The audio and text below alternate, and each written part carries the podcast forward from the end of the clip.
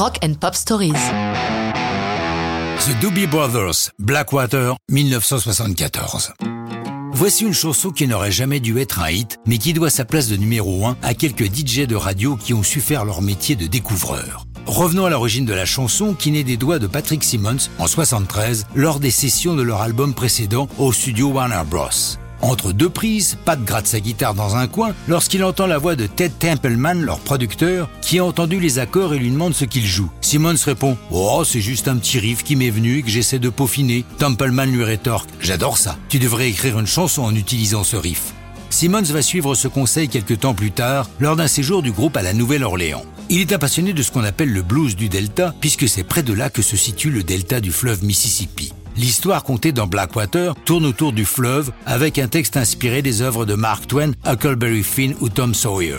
Autre intervention de Templeman sur Blackwater, l'idée d'avoir intégré une portion de voix a cappella en harmonie sur les mots les plus importants de la chanson. I'd like to hear some funky Dixieland, Pretty Mama, come and take me by the end. Pourtant, malgré son travail sur cette chanson, le producteur, pas plus que le groupe, Patrick Simmons compris, n'imagine que Blackwater puisse devenir un hit. En mars 74, la chanson se retrouve donc reléguée en phase B du premier single dont la phase A est Another Park, Another Sunday. Cette chanson de Tom Johnston se comporte honorablement dans le se classant 32e. Un second single, Eyes of Silver, autre chanson de Johnston, est publié le 26 juin 74, mais là non plus pas de révolution, classé très moyennement 52e.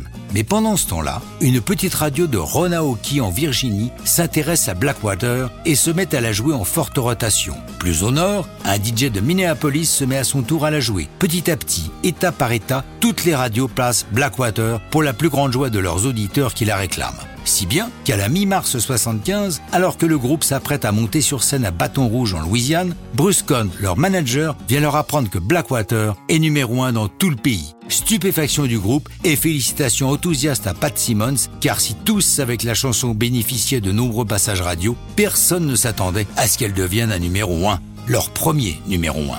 Grâce à cette chanson, les Doobies deviendront l'un des rares groupes à décrocher trois hits avec trois chanteurs différents, Tom Johnston, Patrick Simmons et plus tard Michael McDonald. Mais ça, c'est une autre histoire de rock'n'roll.